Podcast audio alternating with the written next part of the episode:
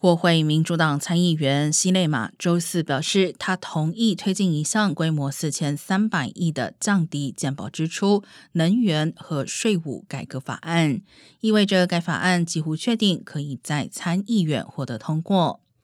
舒默和民主党参议员曼金上周提出的名为“降低通胀法案”的这项议案，代表了民主党人和总统拜登在十一月国会控制权选战之前的一个关键优先事项。